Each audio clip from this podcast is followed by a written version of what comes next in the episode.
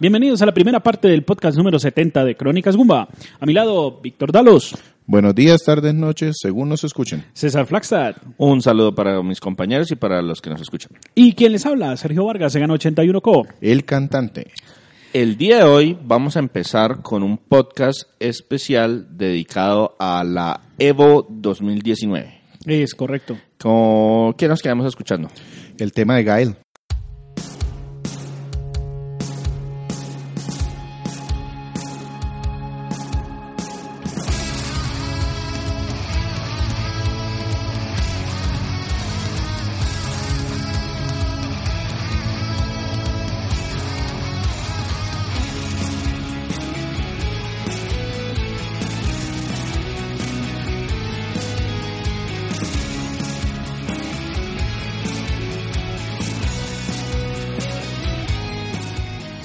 Bien, Víctor, cuéntanos. Eh, estamos en este tema del Evo. Nosotros sabemos qué es el Evo, pero mucha gente, tal vez fuera de, de- de la comunidad gamer o, de- o mucha gente que es casual, no, no tienen en cuenta qué es este evento. ¿No nos podrías No, indicar? incluso muchos de la comunidad gamer no tienen ni idea Exacto, de qué es el porque evento. esto es del nicho de juegos de pelea. Exacto. Entonces, Víctor, ¿nos puedes, de- ¿nos puedes explicar un poco lo que es esto del Evo? Sí, el Evo es el Evolution Tournament Series.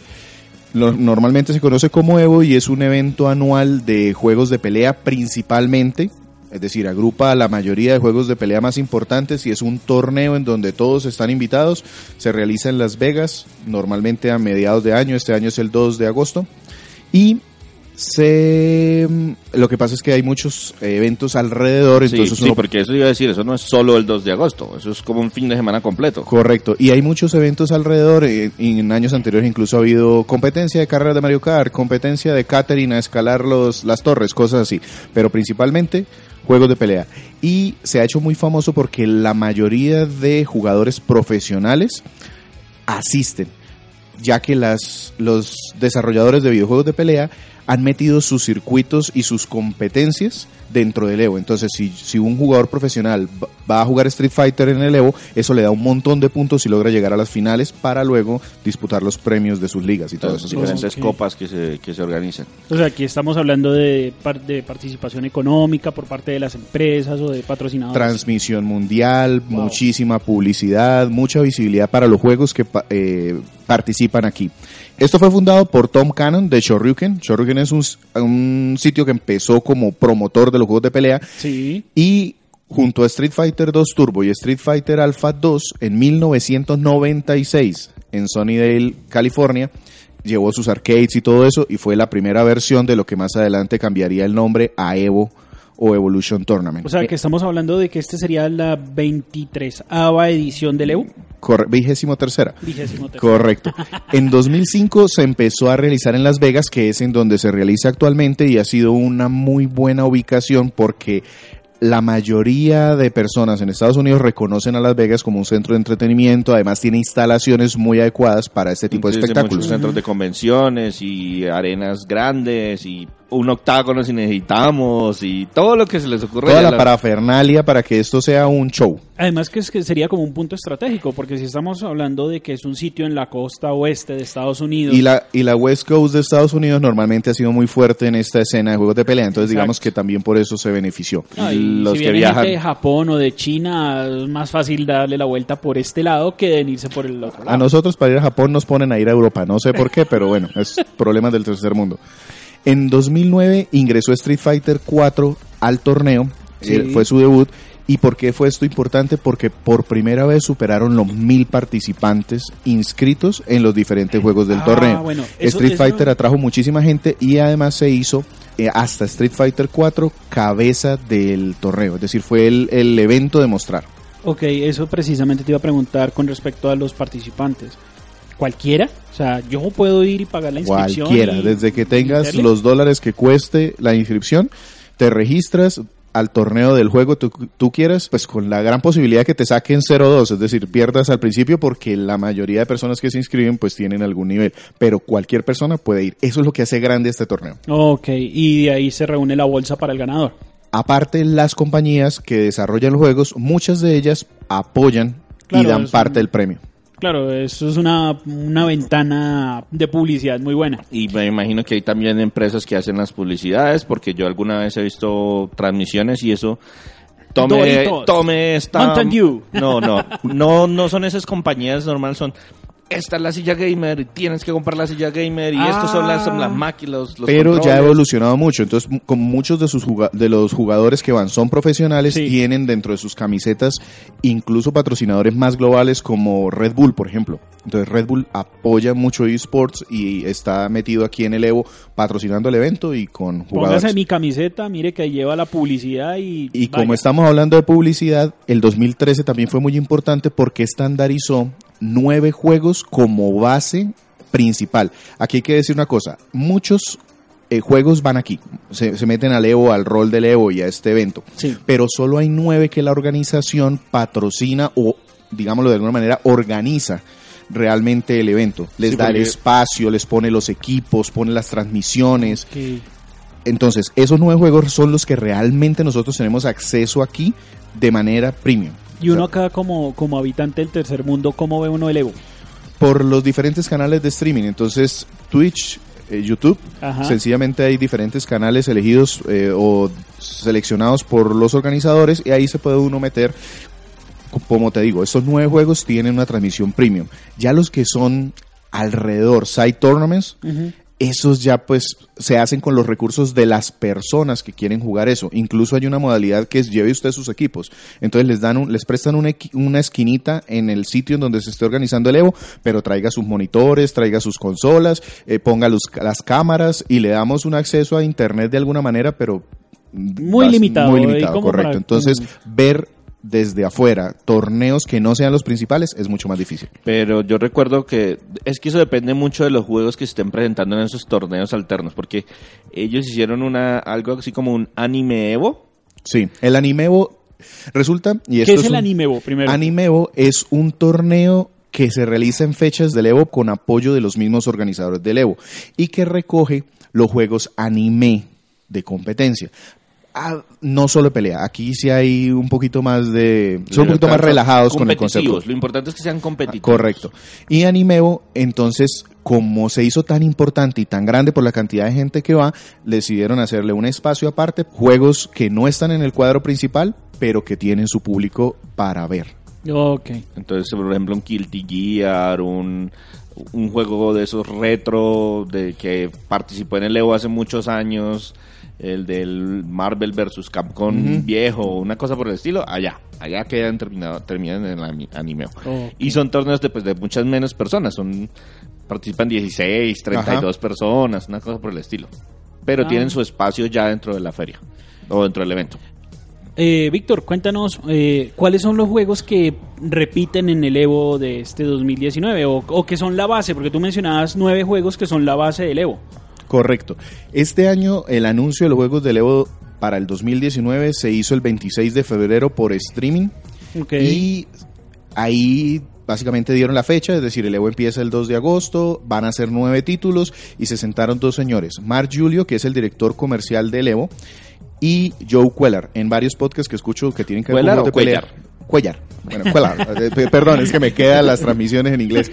A este señor en estos podcasts le dicen Mr. In and Out porque dicen él es el que pone o quita, es el que mete los juegos o los saca. Y él es el presidente de la propietaria de la holding que maneja el Evo, ni siquiera del evento, sino de el que organiza muchos eventos, incluyendo el o Evo. sea, no hagamos enojar a este señor. Correcto. Y durante 45 minutos anunciaron los nueve juegos. Ustedes dirán, ¿pero qué hicieron en 45 minutos? Pues se pusieron a hablar de cómo les fue en el Evo en Japón, porque el año pasado fue el Evo primero, hay una versión que se fue a Japón. El año pasado, este año.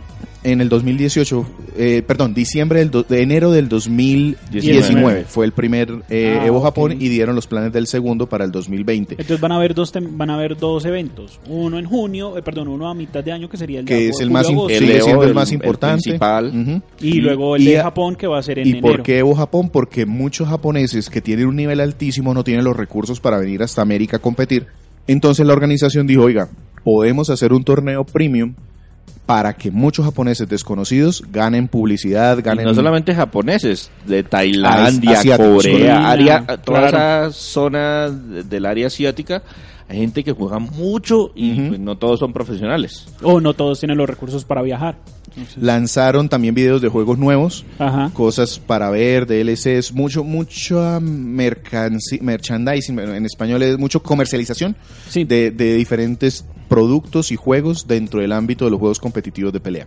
Entonces, en esos 45 minutos eh, de estos y otros anuncios, dieron los nueve juegos que van a estar durante este año. ¿Y los tenemos? Sí. Voy a empezar con los cuatro juegos que repiten. Ok. O sea, estos son base. Estos, son los que prácticamente estaban desde Estos, 2003, digamos que- 2004. Que un no, juego no, porque un juego no dura todo, la- el ciclo de vida de un juego no dura tanto. Un Correcto. son tres, cuatro, dos, Correcto, tres años. Los, los juegos de pelea tienen una particularidad. Los que recuerden Street Fighter 2 en las épocas de Super Nintendo y arcade, Capcom tenía la muy buena costumbre, por- no, no sé cómo decirle, de cambiar cada año el Street Fighter 2. Entonces Street Fighter 2, 1, 2, 3, Street Fighter... Bueno, Muy buena costumbre, guiño, guiño. Ajá, correcto. Entonces realmente no duran mucho las versiones. Con el advenimiento de la actualización de juegos, de las consolas, eh, conexión por internet y todo eso, ha permitido que varios juegos se mantengan como el mismo juego, pero agregando las actualizaciones año con año. Ok. El primero y digamos que base, porque veníamos de Street Fighter 4, es Street Fighter 5, que desde que salió en 2016 ha estado como ancla de alguna manera del torneo. Eh, pero en este año tiene la particularidad que a la fecha que estamos grabando, antes, semanas antes del, del torneo, está eh, registrado como el tercer juego con participantes, es decir, no es el que más participantes tiene registrados. Y el, aquí hay un tema que todavía no se ha definido y es que desde Street Fighter 4, Street Fighter ha de- cerrado el evento, es como el, el Sí. cierre, el, Normalmente es como es el, el- el juego, entre comillas, más importante del evento, es el que dejan para transmitir al final, cuando está todo el público presente, y es el que, como bien dice, la gente le paga la boleta para ir a mirarlo, pero este año... está muy en duda. Solamente se sabe que sí está el domingo. Esto es importante porque el evento comienza en el viernes, el viernes, sábado y domingo. Entonces, los días antes del domingo, los juegos que terminan el domingo, pues hacen sus eh, clasificaciones, pools, peleas eliminatorias y dejan la final para el domingo. Los juegos que no llegan a, te- a cerrar el domingo, que lo hacen el día sábado, tienen el problema de que deben comprimir todas esas eliminaciones y clasificaciones entre el viernes y algo del día sábado. Eso hace que al exterior de la gente que no está allá, muchas veces nos perdamos muchos combates porque pues no tienen la infraestructura para transmitir todo lo que hay o sencillamente esos juegos que dejan para el sábado son los que tienen menos cantidad de Es inscritos. como cuando hacen eh, en, un, en una competencia de fútbol que el torneo del tercero y cuarto lo dejan el sábado y la final es el domingo porque Sí. todo el mundo se va a ir a ver la final. Es, es algo parecido. Los juegos que son menos populares los dejan el sábado, entonces es más difícil como seguir, hacerle la pista porque todo el mundo está pendiente de los del domingo. Correcto. Aquí hay un tema y es que todo el mundo dice, uy, no, o sea, tan mal está yendo Street Fighter. Sí, Street Fighter 5 pues tiene todos los líos que trae inherentemente por su lanzamiento, pero lo que la gente de pronto no recuerda o no sabe es que el juego que realmente es era mítico en los cierres del Evo era Marvel vs. Capcom. Y por eso se creó un meme que cuando empezó a cerrar Street Fighter, los fanáticos en las transmisiones ponían unos letreros que decía When is Marvel? Porque pues le quitó ese spot a Marvel. Ah, exacto. Bueno, ese, ese es el primero que vendría siendo Street Fighter 5, Sí, que no- ya no es el ya no es la versión vainilla de Street no, no, Fighter ya es 5. el, el, ar- el Arcade Edition con todas sus mejoras. Y pues no hablamos mucho de él en este momento porque tenemos un podcast eh, dedicado exclusivamente al señor. principio de este año. Es el podcast 59, primera parte, que lo publicamos en agosto del 2018, justo despuesito del, del Evo del, del año pasado. Listo, ese era un juego que era previsible que repitiera. El segundo es Tekken 7. Y este juego, Tekken 7, yo no sé si ustedes han tenido oportunidad de jugarlo. Para quienes no conocen Tekken, es... Yo jugué algún Tekken.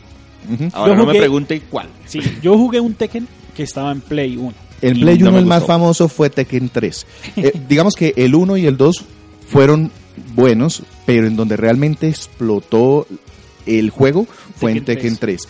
Gráficamente, técnicamente, ya la, el tema de pelear en tres dimensiones tenía más sentido.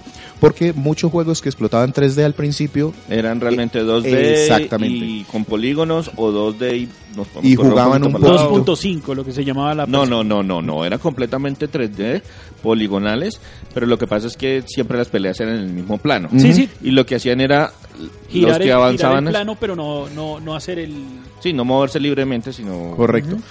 Tekken fue el primer juego que realmente empezó a utilizar esto de las tres dimensiones mucho más fuertemente y es técnicamente es bien complicado. Es un juego que con si un jugador sabe hacerlo, en un round no te deja mover, o sea, te, te elimina. Por eso este juego tiene, a diferencia de la mayoría, en lugar de ser el que gana el mejor de tres rounds, este es el mejor a cinco rounds por defecto. Porque los rounds pueden ser tan corticos si alguien te traba en una esquina, que es importante que sean más, más oportunidades.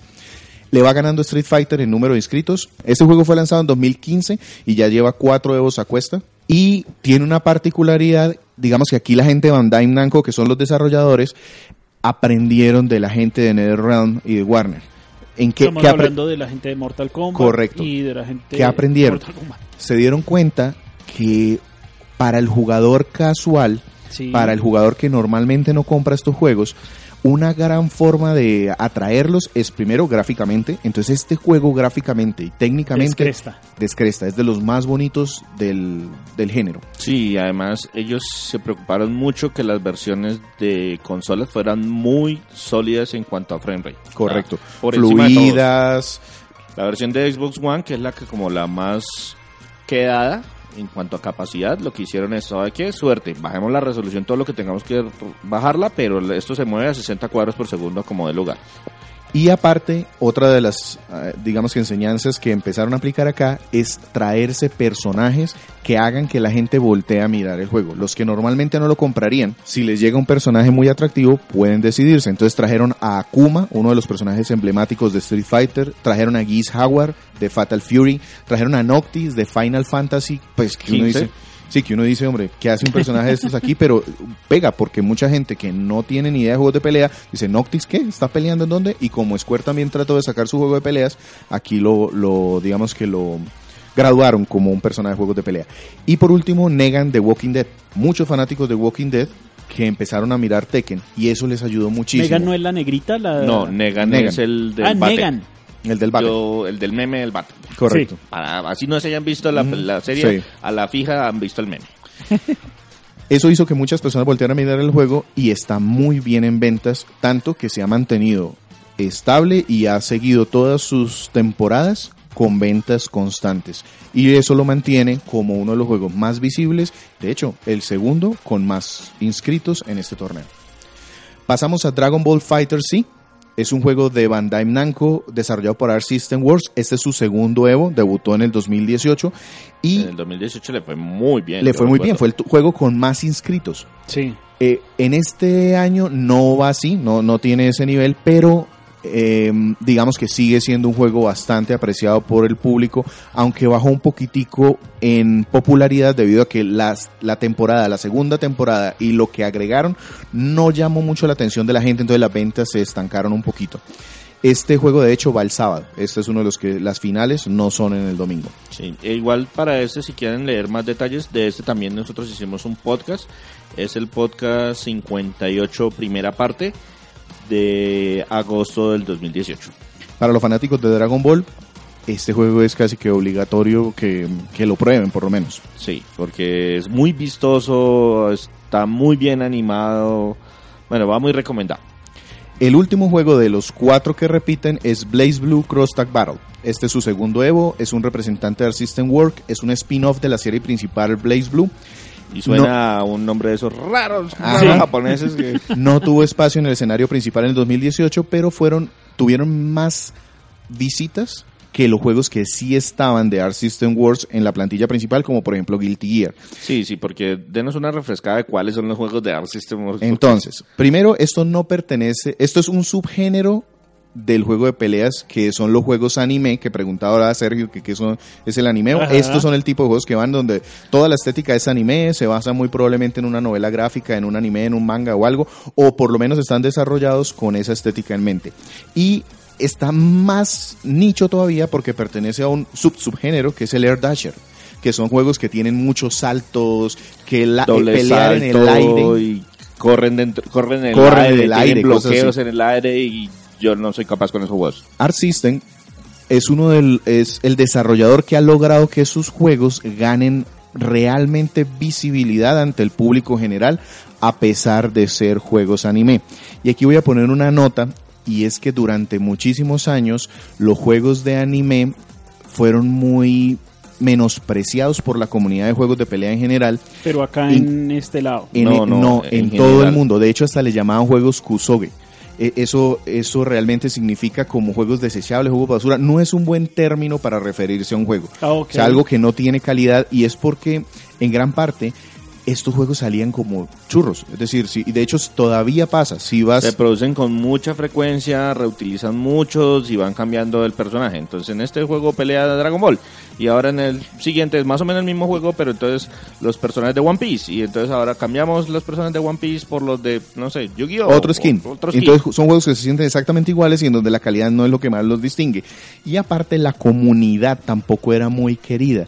Y eso llegó, llegó a un punto, digamos que crítico en el 2007 y 2008, en donde en el Evo de esos años, por ejemplo en el 2007 hubo dem- demoras deliberadas en la final.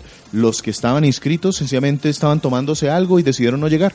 O sea, los que llegaban a la final del torneo Ajá. no llegaron. Y eso entorpeció todo el evento.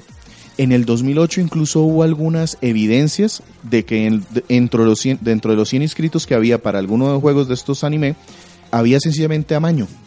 Había dinero, había planes o algo así para amañar el torneo. Sí, entonces Eso déjese ganar y... Exacto, eso llevó a que esta comunidad y este género fuera muy mal visto durante muchos años. Con razón el término de Kusoge.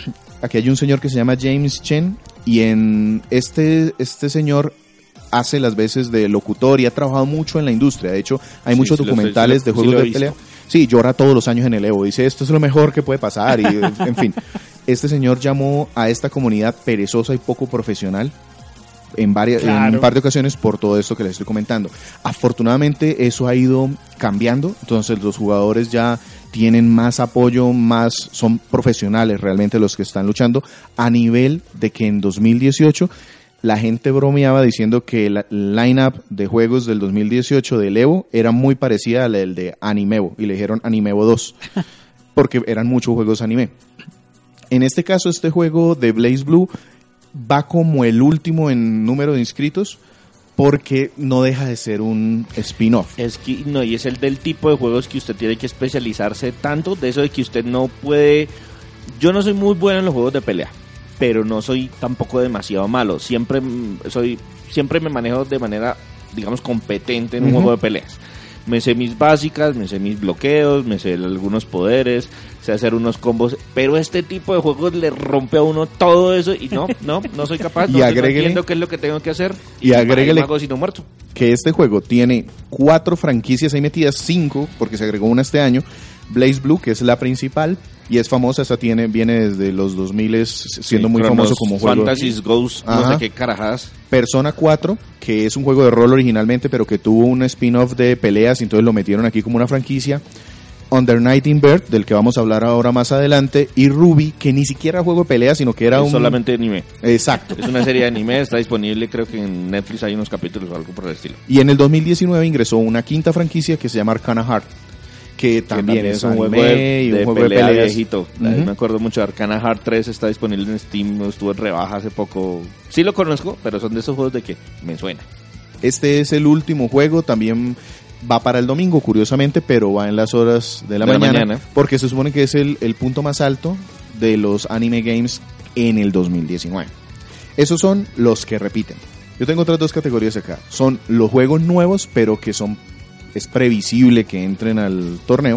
Sí, claro, que son las franquicias o las empresas que siempre traen su juego nuevo, a pesar de que va cambiando todos los años. Correcto. El primero es Soul Calibur 6.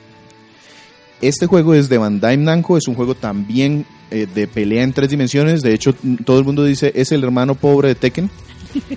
Porque pues no vende tan bien como esa franquicia, no es tan reconocida, pero las mecánicas técnicamente pues se aprovecha mucho de lo que Tekken hace. Y también aprendiendo de la gente de Mortal Kombat, está trayendo personajes muy famosos. Pues tan famosos como Geralt de Rivia, de The Witcher 3. Claro. Entonces, si usted jugó Witcher 3 y le encantó porque hay mil fanáticos de Witcher 3, muy probablemente voltea a mirar. Ellos desde la segunda entrega de Soul Calibur tienen esa costumbre de traer a alguien de fuera del universo de las peleas. Venga para acá y lo invitamos. Y como DLC, trajeron a Tubi, la- una de las protagonistas de mm, Nier Automata. Nier Automata. Entonces, pues también es un personaje muy reconocido, muy querido, que viene acá. Pero por lo que más famoso se hizo este juego, aparte de sus mecánicas y juegos de, de- de peleas con espadas, que es por lo que realmente es famoso, es porque tiene un creador de niveles, perdón, creador de personajes. Y duró un mes en donde no dejaban de llegar anuncios y creación de personajes porque uno podía ser un dragón con batas de no sé qué que peleé con una ula y funcionaba bien dentro del juego. Fue, fue un poquitico también polémico. Eso es por- muy raro. Sí, porque Sí, eh, eso digamos que hizo que la- el tema competitivo bajara un poquito porque estos personajes son permitidos en el modo rankeado. Y Ah, eso le pesó al juego posteriormente. De hecho, en ventas no va tan bien como esperaba mm, Namco. Bandai Ban- Namco, pero pues mucho mejor, está mucho mejor que las versiones de anteriores que salieron en PlayStation 3, en donde el 4 y mucha gente 5, critica la donde- calidad de sus mm. juegos. Otro de los previsibles para llegar, Mortal Kombat 11. Eso es predecible Sí. porque siempre hay un juego de NetherRealm Works. NetherRealms. De NetherRealms. Ah, Presente en la en el en el evento. Y resulta que Mortal Kombat es uno de esos juegos que es previsible, primero porque NetherRealm lo apoya muchísimo en el torneo. Ellos meten dinero siempre para que la gente lo juegue. Ellos es- o la casa primaria de ellos o los dueños de ellos que son Warner. Warner. Warner. Mo- directamente Warner, pero digamos que aquí de cara al público de juegos de pelea siempre es NetherRealm. Y lo otro es que este es el superventas de los juegos de pelea. Es el único que se puede decir como franquicia que es un superventas. Estamos diciendo que un juego de peleas que llegue a 2 millones en ventas ya es un éxito, ya es muy alto. De hecho, la gente de Samurai Shadow, eh, Samurai Showdown, que es el juego actual, ellos aspiran a tener un millón de ventas. Con eso, Ya. Ellos dicen que están conformes. Mortal Kombat llega a 11, sin despelucarse, A 11 millones de ventas. a 11 millones Salen de muchas unidades. plataformas, sale, están prácticamente 11 todo. millones de unidades vende. Mortal Kombat. Sí, Puede está llegar, de sí. ese nivel, está de ese nivel. Wow. ¿Y por qué lo hace? Porque aplican la máxima de, primero, mucho contenido multi, eh, de jugador individual. Entonces, la mayoría de estos juegos han hecho o han desarrollado una forma de contar historias que pueden ser ridículas como la mayoría de juegos de peleas, pero ellos por lo menos se esmeran en que la forma de contarla, forma, en que haya humor, en que haya algún te- tipo de intriga o algo así. Ah, y estamos hablando de Mortal un, Kombat. hilo, un hilo conductor que mezcle diferentes elementos y que haya una traición y luego haya unas risas y, y digo, están, son conscientes de que están contando una historia Sí. Ajá. con su motor de juego y a través de peleas se solucionan todos los conflictos, pero pues es Mortal Kombat. Correcto. No, y, Aparte, y estamos hablando de que si no le gusta, pues te hago una fatality. O sea, ya. Ese es el otro tema. A la gente le llama la atención que el juego es llamativo visualmente, es agresivo visualmente. Sí. Y eso hace que venda. Y humillar el hecho de al esa, vista de cómo se rompen los huesos y esas cosas, a la gente le llama la atención. Puede ser que gráficamente no sea el, mes, el más bonito, el más llamativo, pero tiene tantos detalles impactantes que la gente lo compra. No, y es marca personal de, de Mortal Kombat desde 1993, si no estoy Pero mal, es que entonces- el juego, la franquicia tuvo una crisis en la entre la séptima y la octava entrega que vinieron a arreglar todo en la novena y ahí fue que volvió a enganchar. volví a enganchar con estas, pre- estas premisas. Muchos modos de un jugador, mucho impacto gráfico, es decir, antes trataban de como de minimizar eso, que porque será que para que vender más. No, no, no, es que aquí a usted le compran no es porque sea muy políticamente correcto, es por lo contrario que le compran. y aparte de eso, el tema de que gráficamente funcionan bien. Es decir, este es uno de esos juegos que puede que te guste o no te guste la estética, pero nada desentona, nada, desen- eh, Sí, nada se sale del marco. He, he visto, por ejemplo, un Freddy Krueger acá. He visto. Sí, ellos normalmente Chucky. cuando tienen personajes invitados, son personajes invitados de juegos de, de, pe- de películas de terror, que tienen mucho sentido dentro del rated, eh, dentro de la clasificación para mayores que tiene la, la franquicia. Para terminar con estos juegos previsibles, Super Smash Bros. Ultimate, del cual no voy a hablar mucho porque en nuestro podcast anterior pues ya han escuchado algo al respecto. No, aquí no hay ninguna sorpresa, es un juego que vende mucho en la consola. Tiene más de 70 personajes, es mucho más accesible, tiene todo el contenido de música y sonido que puede haber. Nintendo de hecho ha enfocado sus esfuerzos en eso, en darle a la gente muchísimo contenido. Y Que eso no hecho necesariamente lo hace muy atractivo para la escena competitiva, pero, pero, sí, sí, para las ventas. Exactamente. Eso es lo que ha hecho que este juego venda un montón y en este año eh, va encabezando el número de inscritos y va para el domingo. Oh. Smash siempre iba para los sábados. Este año va para el domingo y, Y- Nintendo, por mm, primera vez casi, metió dinero aquí para el premio. Y hay otro tema y es que la, digamos que la comunidad siempre estuvo dividida en Sí, años eh, anteriores. eso era lo que yo iba a preguntar. El tema de qué pasó con el de GameCube. Es que ese es el tema. Eso tenía para comentarlo. O ahora. todavía lo tenemos en este. Hay mares, hay ríos de lágrimas de jugadores de Melee, porque en este anuncio de los juegos del lineup principal sacaron un video en donde dijeron muchas gracias a la gente de Melee, eh, hicieron un recorrido histórico de lo impactante que fue porque es uno de los que más asistencias tienen, pero decidieron unificar y dejar uno solo. Hay, hay videos de reacciones de los jugadores profesionales, pero llorando, otros golpeando los muros, otros insultando, otros haciendo campañas de no se inscriban al Ultimate porque eso es una tra- traición. Pero pues digamos que eso es propio de un juego que es muy querido. En Sí, este caso, estamos- este es el único representante. Estamos hablando de un juego que tiene 20 años en la escena competitiva. Mm, No tantos, pero Bueno, sí, sí, casi, sí tiene, casi. sí tiene su, su época y el tema es que siempre la comunidad de, de Smash estuvo dividida. Y yo creo que en parte ese es el éxito de esta versión de Ultimate. Y es que en años anteriores usted podía inscribirse al torneo de Smash de Wii U y, o al torneo de Smash de Melee. Y este año pues no hay opción. Es Ultimate Ultimate. No hay ni para arriba ni para abajo. Es la única versión de Smash que hay. Si usted quiere jugar Smash de manera competitiva, le toca con ese juego, quiéralo o no. Esos son los predecibles. Esos son los predecibles. Y hay dos sorpresas. El primero, Samurai Showdown. ¿Por qué ¡Eh! sorpresa? Porque cuando se hizo el anuncio del lineup principal, este juego ni siquiera estaba en el mercado. Sí. Y yo me preocupé mucho. Claro, Mucho, mucho. yo también. Yo también. Porque eso, eso es un problema que tienen este, ese tipo de competencias y es que los juegos que tratan de lanzar a tiempo para las competencias terminan adel- adelantándose. Como pasó en parte con Street Fighter Sí. 5. Street Fighter 5 quería estar listo para el evento a mitad de año, quería que la gente pudiera entrenar mucho tiempo antes y pues para lograr hacer eso se le hicieron a Lo las lanzaron malas- incompleto. A ver, ¿como en tomaron, febrero? tomaron malas decisiones febrero. Si yo hubiese nacido en el 95, haga de cuenta, no conozco Samurai Shodown. No, en 95 habían juegos de Samurai Shodown. Sí, pero en el 95 yo tendría un año, entonces no sabría jugar. ¿Qué es Samurai Shodown? Fue- Como para hacer un pequeño recordaris pues para la gente que está acá en- escuchándonos. Listo, entonces este es la, el, el reinicio, el reboot de una franquicia de juegos de pelea 2D. De SNK. De SNK. Para quienes no lo sepan, en los 90 Capcom y SNK estaban agarrados de las muelas por ser el mejor desarrollador de juegos de pelea Y arcades. y arcade. Y SNK, le, para mí, le dio en la mula en los arcades a Capcom durante mucho tiempo. Y una de las razones fue este juego. Ajá. Y entonces ese primero está ubicado en la época medieval japonesa. Y pues como el nombre lo indica, es normalmente combates entre, en comillas, samuráis, porque pues también hay ninjas. Para hay Occidente, todo lo que tenga una espada y sea japonés es un samurái. Listo. Y se, se caracteriza porque es un combate un poco más lento, pero que un golpe puede acabar, puede decidir toda la batalla.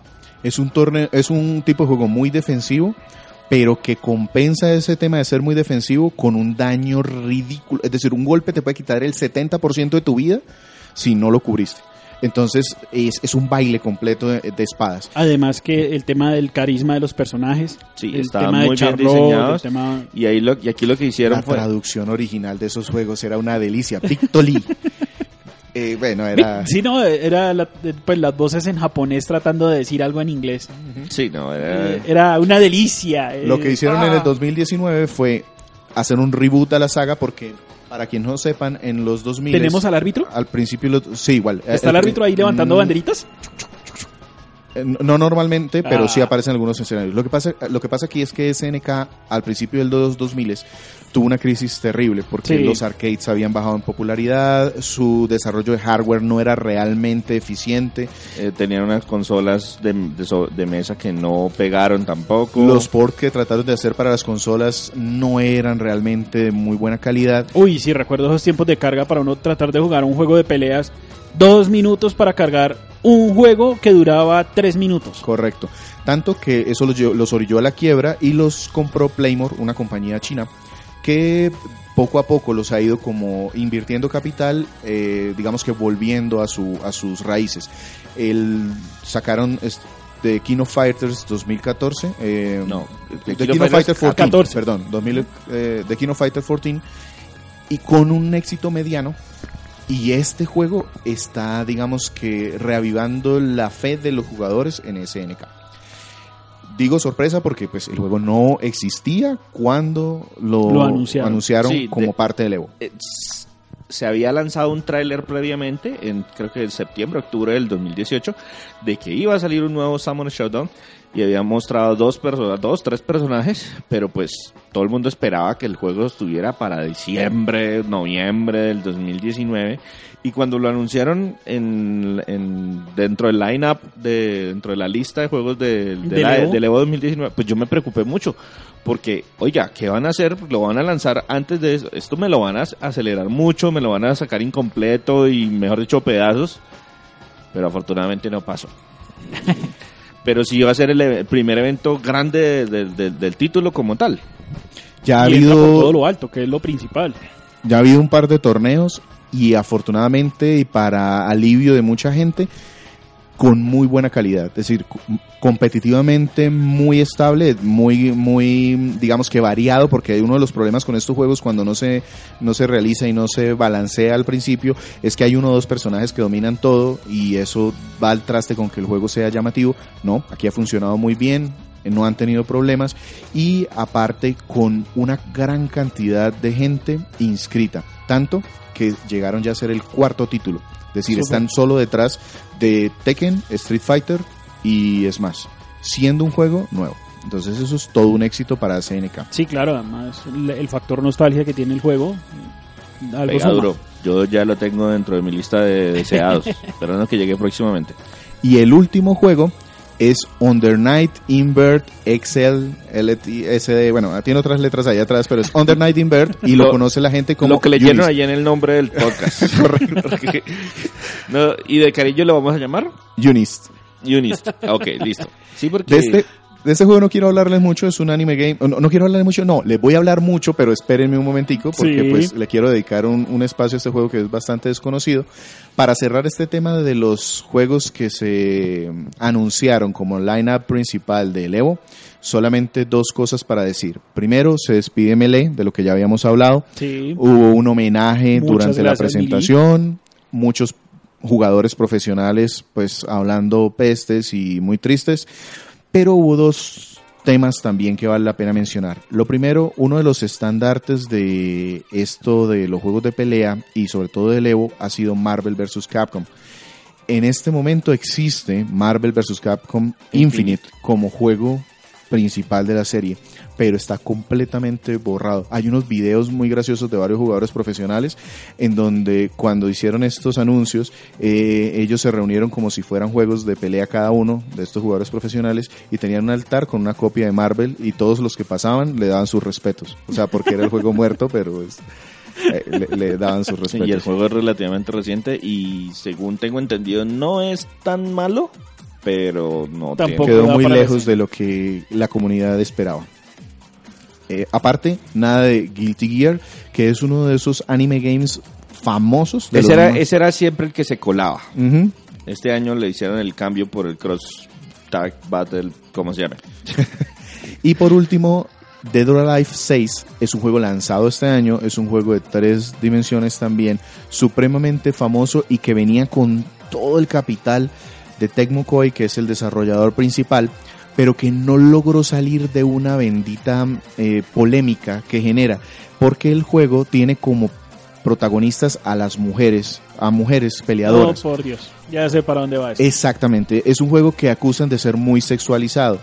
Y digamos que dándole la espalda a su público típico, dijeron, no, ahora ya no va a ser sexualizado. Las mecánicas del juego son buenas, pero la gente no lo compraba por sus mecánicas, lo compraba porque era un servicio a los fanáticos. Sí. Y le quitaron todo eso, pero luego resulta que trataron de, de resarcirse y volvieron y le pusieron lo que no tenía, pero ya no quedó bien porque fue una segunda ola. Entonces, no, como no logró, no logró salir de esa polémica, no pudo entrar aquí. No caló con los fans y, cuan- y los que no eran fans, pues Le dieron bate hasta más no poder. Bien, gracias SJW. Gracias. Bueno, Víctor. Tenemos un juego en el tintero. Correcto. Under Night Invert. entonces antes de empezar a, puso a hacer música.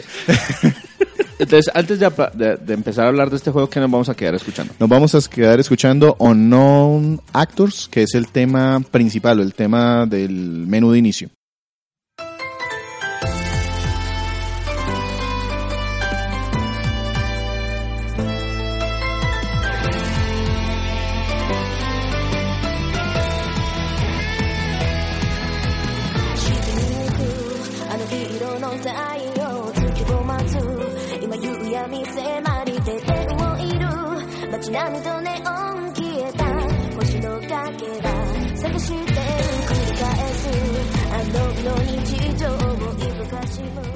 Listo, Víctor, entonces. ¿Cómo se llama de nuevo y cómo es que le vamos a decir? Se llama Under Night Invert XLTS Unis. y le vamos a decir Unis. Listo, entonces, ¿de qué primero que trata de Unis, además de ser un juego de peleas? Bueno, es un juego de peleas y novela gráfica mezclado no solo, es un juego de anime, es un anime game. Está desarrollado por, fue desarrollado por French Bread. Este es un desarrollador japonés muy pequeñito. ¿De cual, nicho? pues, sí, muy, muy de nicho. Fue publicado por Sega en Japón, para los arcades principalmente, por Axis en América y por NIS en Europa. Entonces necesitó apoyo de todo el mundo para poder llevar su juego a diferentes plataformas. De aquí, aquí voy a hablar de Eh, dos. eh, hablando de plataformas, ¿en qué plataformas está disponible? Este juego salió para eh, primero en arcade Sí. en mayo del 2015, luego salió en PlayStation 3, PlayStation 4 y Vita en noviembre, perdón, en febrero del 2018 y por último en Windows en agosto del 2018.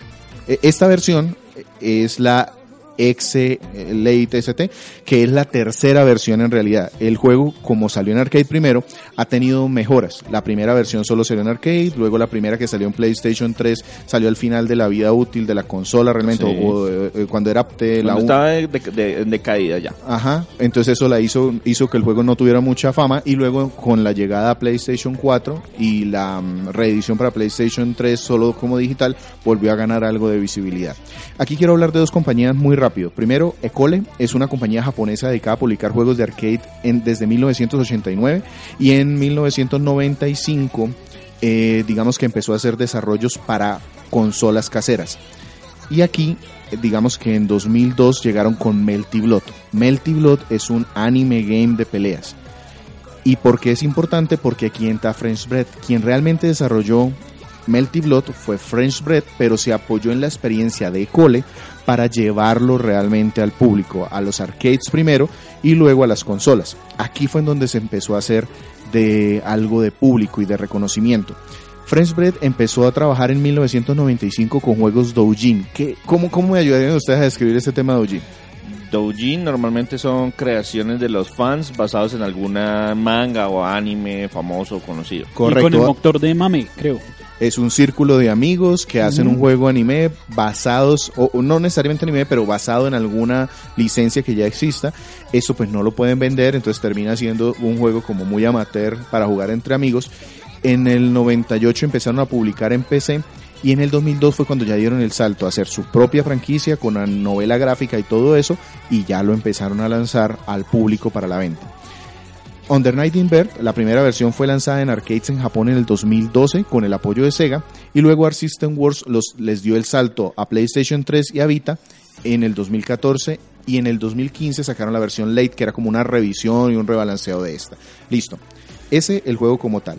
Aparte, tengo un artículo de Polygon, les traigo algo muy rápido, un artículo de Polygon en marzo del 2019 en donde tratan de ver cuáles son los puntos por los cuales Under Night Inver llega al Evo. Es decir, es un juego completamente desconocido Pues, para el público para el general, público general. pero Y es un resulta... juego que eh, tendría su cabida segura, segura en Animeo. Correcto. Aquí muchos streamers, sobre todo seguidores de Melee como Hungry Box, discuten sobre que los motivos que la organización tiene para llevar juegos es que hay plata. Básicamente dicen que es que si, si un desarrollador pone plata y eso no tiene en cuenta la comunidad y no sé qué, pero este artículo desmitifica un poquito eso porque dice, venga, venga, Under Night Inver. Primero, los, los reseñadores le han dado notas muy altas a este juego por sus mecánicas. No el público en general, pero sí los que son especialistas en juegos de pelea le dan muy buenas puntuaciones. Aparte, ha tenido, ha tenido mucho éxito en los torneos a los cuales el juego eh, Aparte, en los que ha participado. Aparte ha tenido mucho éxito con jugadores profesionales y eso es muy importante. El hecho de que alguien como Sonic Fox, que para efectos prácticos es el jugador de juegos de pelea número uno en este, este en este momento, juegue esto, le da una visibilidad enorme. Y toda la gente que quiere derrotarlo, pues se van a jugar eso para poder derrotar a Sonic Fox. De, pronto tiene más chance en este juego que es menos conocido que en otro de los juegos grandes, grandes. Y como punto aparte, nota que en 2018 fue el side tournament con mayor número de asistentes en Evo. Le ganó incluso a juegos que estaban en la plantilla principal como Guilty Gear. French Bread, entonces, aparte de esto, inició su propio evento en Norteamérica como, digamos así, su, su liga de torneos El equivalente como un Capcom Tour o una Ajá. liga especializada, pero en este título. Eso hizo que la organización del Evo volteara a mirar el juego porque se nota que es un juego serio que va más adelante, más, más allá de un simple juego anime. Bueno. Ajá. ¿Cuál es la trama o por qué están peleando los que no sé ni quiénes están peleando? ¿Qué están peleando? Entonces, esto se ubica en la actualidad para hablar de una historia en una zona de Japón que presenta un fenómeno al que le llaman la Hollow Knight. Es un evento en donde en las noches llegan unas sombras y unas criaturas llamadas Voids. Estas criaturas buscan alimentarse de una energía que llaman existencia o EXX. Y los mortales normales no los pueden ver. Pero algunos que los perciben se hacen blanco de los Voids y si sobreviven y logran mantenerse cuerdos, se convierten en algo así como los eh, se convierten en una especie como de zombies o, o están como en este mundo y en el otro y a eso se le llaman los inverts. Entonces eh, termina siendo como una guerra entre estos dos tipos de entidades. En este evento se crearon dos organizaciones, los Nightblades y que cazan los Voids y los League Cries que se dedican a mantener como a todos los mortales que nadie sepa qué está pasando aquí.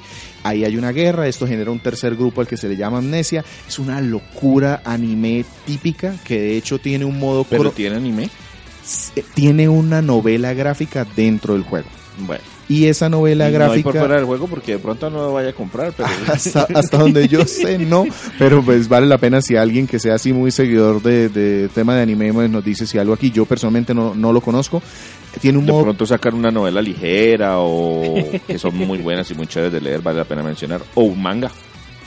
Puede ser. Todo eso lo narran aquí de dos formas. Lo primero en el modo arcade de cada personaje. Entonces entre peleas hay unas conversaciones. Esas me gustaron porque conoces la motivación de cada personaje de una buena manera, de, de alguna forma pues buena. Pero aparte hay un modo chronicle que es la novela gráfica. Entonces es ahí la novela gráfica, pero no sé si para desgracia del juego mía, estoy jugando en este momento Steingate Elite y la diferencia en calidad es un abismo. Es decir, mientras el otro es una novela gráfica que me mantiene ahí, esto me, me tiene ganchos, música y esto, pues esto es mucho más modesto. Entonces, pues me aburrí un poquito para al seguirla. Esa Bueno. es como la historia en general, no tiene mucho sentido, pero bueno, ¿Y qué tal los personajes? los personajes sí son muy buenos. El carisma de cada personaje está bien desarrollado. Y hay que contar que esta ya es la tercera edición. Entonces, una de las críticas que tenía la primera es que le faltaba como ese desarrollo de personajes que ya lo han conseguido aquí en los modos arcade. Bueno, listo. Entonces, ¿cómo se juega Unist, nuestro anijuego? Ani, Sí, el desconocido. Este, esto es un juego que tiene tres botones de golpe, los ligeros, medianos y pesados, y un botón adicional que hace funciones especiales, cargar espíritu y esas, esas cosas. Entonces ya de inicio no es un juego de seis botones, son solo cuatro. Eso en do- facilita un poquito la entrada. Ajá. Tiene lo típico de los juegos anime y en, en general de juegos de pelea, agarres, dash, carreras, saltos para acercarse, barras de especiales y eso. En particular voy a nombrar tres mecánicas que son propias de este juego. Lo primero es una barra grid. Abajo el juego tiene una especie de... es como, como Turf of War, que se están peleando por quién está luchando mejor o siendo más agresivo. Y eso, cuando se llena esa barrita, cuando uno de los dos jugadores logra llenarla y hay un contador ahí, activa un, espa- un estado Vorpal que le da más ventajas al jugador que la tiene. Entonces lo hace más rápido, más fuerte, tiene los, sus poderes hacen cosas diferentes. Eso es propio de este juego. Aparte tiene una mecánica de escudo, entonces si yo me cubro en un momento propio, eh, puedo alejar al personaje contrario y eso ayuda mucho en los juegos de pelea porque me permite ganarme mi espacio que no me estén presionando, eso es muy propio aquí de, este juego, y tiene una función que se llama Force Function. Eh, viene siendo algo así como el B-Skill de Street Fighter V, para quienes no lo sepan, es que con dos botones especiales, Activa cada personaje poder. activa un poder propio, un poder que distingue mucho a ese personaje. Entonces hay un personaje que le permite hacer flotar en el aire si los deja presionados, hay otros que pueden lanzar rocas o proyectiles que normalmente no tienen. Entonces eso es muy propio de este juego. Eh, no, no quiero mm, eh, evidenciar mucho que soy un inculto, pero creo que de hecho Street Fighter lo adoptó de otros juegos anime an- que lo tenían antes. Pero pues yo lo conocí en Street Fighter 5 como el B-Skill. Aparte de eso, este juego tiene mil modos de juego y eso, es- eso lo perfeccionaron en esta versión. Entonces tiene modo arcade, modo chronicle, versus, online, eh, eh, ataque, em, récord de tiempo, récord por puntaje, su- survival, eh, modo para customizar el personaje. Este juego es totalmente en 2D, entonces tiene muchos colores, tiene muchas cosas a modificar en el personaje muy bien hechas y tiene un modo de entrenamiento excelente. De los que más he disfrutado y a los que más le he sacado provecho porque no es solo el tema de hacer retos de eh, haga tal combo o haga tal otro, sino que te da guías de cómo te quitas la presión, cómo te ubicas, cuál es el espacio que debes mantener para hacer un movimiento. Funciona más como un, un entrenador de juegos de peleas que solamente hey, aprendas el combo del personaje que Correcto, funciona muy bien. De hecho, esto me hace poner este juego como candidato a recomendarle a cualquier persona. Digo, usted quiere aprender de juegos de pelea, quiere aprender a, a- a los, los fundamentos, métase a este entre- eh, modo de entrenamiento que le puede dar algunas ideas. Listo. Entonces, ¿cómo se ve Unist teniendo en cuenta que es un juego de animación? Me decía que es 2D, es que 2D. pixelado o Dos de es- sprites hechos a mano. em, es muy colorido, es un juego de anime, entonces pues ya la estética, ya ustedes más o menos saben a qué nos enfrentamos. Los escenarios sí tienen unos toques más 3D, pero no dejan de ser dibujados con muchos colores y sombras. Eh, en general es muy consistente, es muy bonito, pero si tú lo comparas con otros juegos dentro de este mismo subgénero, se nota que tiene menos presupuesto que ellos. Es decir, si lo comparas con un Blaze Blue o con un Guilty Gear, se puede sentir que está un poquitico por debajo en nivel de calidad, pero básicamente es por el alcance y el el desarrollo nivel de detalle, por ejemplo, de los fondos o correcto. los diseños de los personajes que no ondea la capa de la forma. Correcto. O sea, la- eh, eh, no le quita que los personajes estén bien detallados, a que los colores estén muy bien hechos, a que la animación se vea fluida, pero sí la calidad eh, está en un punto intermedio. De hecho, este no es un juego de full price, es un juego de 50 dólares en su lanzamiento, aunque no es tan común para conseguir en físico, entonces de pronto por ahí se puede enredar un ¿En poquito. qué consola lo puedo conseguir? PlayStation 4 y PC. Ah, ok. Xbox, Switch, No. fuera. No, nada. Anunciaron una versión, una siguiente revisión, que esa sí está anunciada para más consolas, pero pues dice 2020 y... Y no sabemos No sabemos. cuándo. 2020. Ajá, correcto. Y entonces, ¿cómo suena? En, sobre la música hay mucho tema, mucho piano ro- acompañado de rock eh, japonés, ¿Pero, pero es el estilo de rock de Guilty Gear o menos fuerte? un poquito más suave, un poquito más pop, por decirlo de alguna manera. Y hay una combinación bastante drástica porque como realmente vienen siendo como tres mejoras, tres versiones, entonces hay por ahí unas piezas en saxofón, otras en piano, otras en violines. Toma muchos riesgos el juego realmente a la hora de, de- De poner este de poner la música. música. Entonces se puede sentir un desnivel con base en tu gusto, no en la calidad. El, Compositor principal se llama Raito. Bueno, bueno, es conocido como Raito. Su nombre es Masaru Kuba. Y está trabajando desde el 2000 en videojuegos, Ragnarok Online, Melty Blood, Arcana Heart, Blaze Blue, muchos animes tiene dentro de su hoja, entonces digamos que es ese tipo de música de animes, de este tipo de juegos que están ahí. Funciona muy bien, me gustó bastante la música, em, pero de nuevo, dependiendo de tus gustos puede llegar a haber algún desnivel entre escenario y escenario, o personaje y personaje. Tiene mucha música porque cada personaje, casi cada escenario tiene su banda sonora. Y cuando hablamos de los diálogos, de las voces, de los efectos, ¿estamos hablando de anime y todo Anime. doblado o un par de voces, un par de gritos y todo el resto de texto? anunciadores, tema de los menús, todo eso está en inglés. Entonces el título está leído en inglés. Under Night in Bird, Y los personajes pues sí hablan en japonés. De hecho eso para mí fue un puntico ba- bajo porque pues lo pudieron haber dejado japonés pero ponerme subtítulos para saber qué están diciendo como hace Street Fighter. Sí. Aquí no, aquí está japonés y no hay ni traducciones ni posibilidad de poner los diálogos en inglés. Entonces pues ahí para mí pierde un punto porque no tengo ni idea qué están diciendo. Sé que están peleando entre ellos, están diciéndose algo pero pues no sé. Y en los eh, espacios del arcade donde hablan uno contra el otro, todo es texto. Ahí sí, todo es texto en inglés con bastantes errores de digitalización.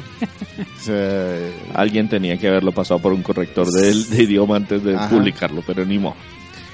Listo, Víctor. Entonces, ¿qué nos quedamos escuchando antes de pasar lo bueno, lo malo y lo feo?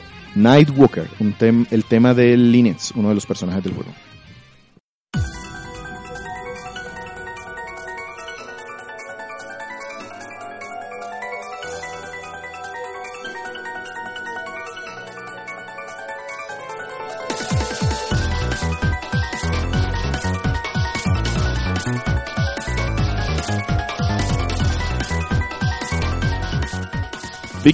Entonces, brevemente para terminar este podcast dedicado a los juegos de pelea, en particular al Evo 2019 y con énfasis en esta en este título muy desconocido que logró entrar dentro de la parrilla principal, Unist.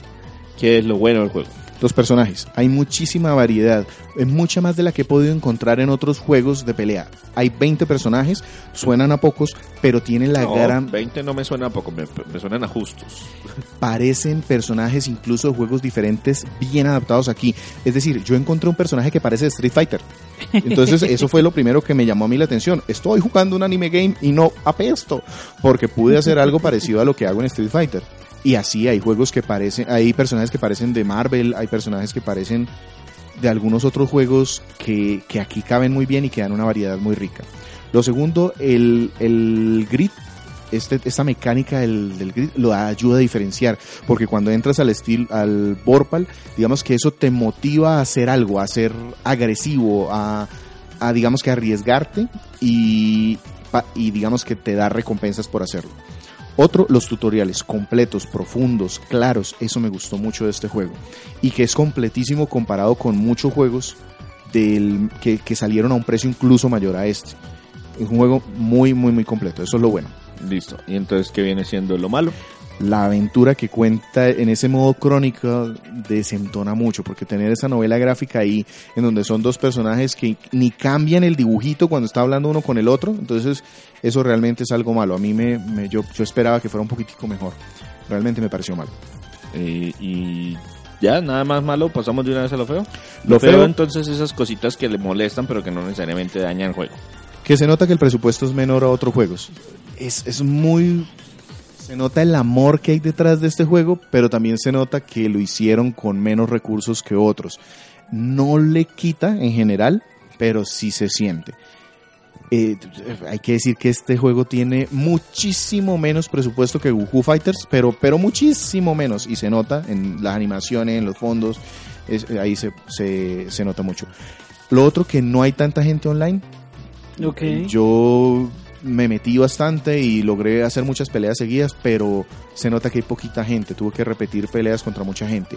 Y el hecho de que las, flas- las frases sean solo en japonés y sin subtítulos no me gustó. Y un último punto, que ese sí es muy personal mío, Gordo.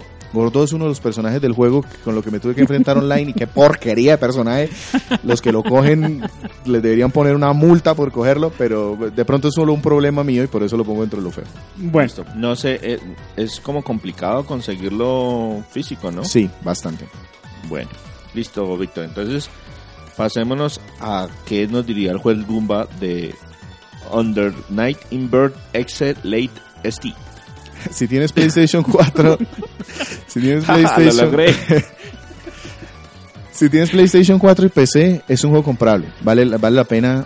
Si no tiene ningún juego de pelea y este fácilmente lo recomiendo como uno de esos primeros juegos de pelea, pero si te molesta el estilo anime, de pronto ahí puede tener sus peros. Yo le pondría un 7, un 7, entre 7 y 8 está bien, dependiendo de los gustos también de la gente. Si el anime te gusta, 8, redondito. Si no te gusta, le puedes bajar un poquito. Pero como juego de pelea, supremamente consistente.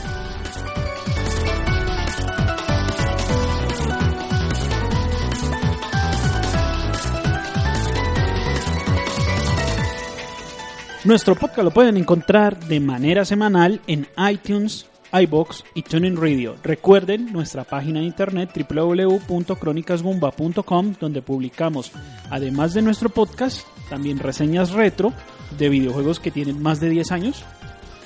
eh, de manera semanal también. Así que les agradecemos el pulgar o el me gusta o el compartir. Nos ayudaría O picarle muchísimo. la publicidad. Exacto. O, o- o- si no quiere hacer nada en redes sociales, publica la publicidad. Ya. Con eso nos ayuda muchísimo. Y eh, también encuentran eh, nuestras redes sociales www.facebook.com slash crónicasgumba y nuestro Twitter donde estamos tratando de ser un poco más eh, ¿Activos? activos entonces Sí, vamos, arroba- a, vamos a levantar un poquito ese Twitter. arroba crónicas Gumba. Recuerden el Gumba, G-W-M-B-A. El día de hoy estuvieron Víctor Dalos, Hasta luego. César Flagstad Esperando que esto no haya quedado grabado en el submarino. y Sergio Vargas. Hasta pronto.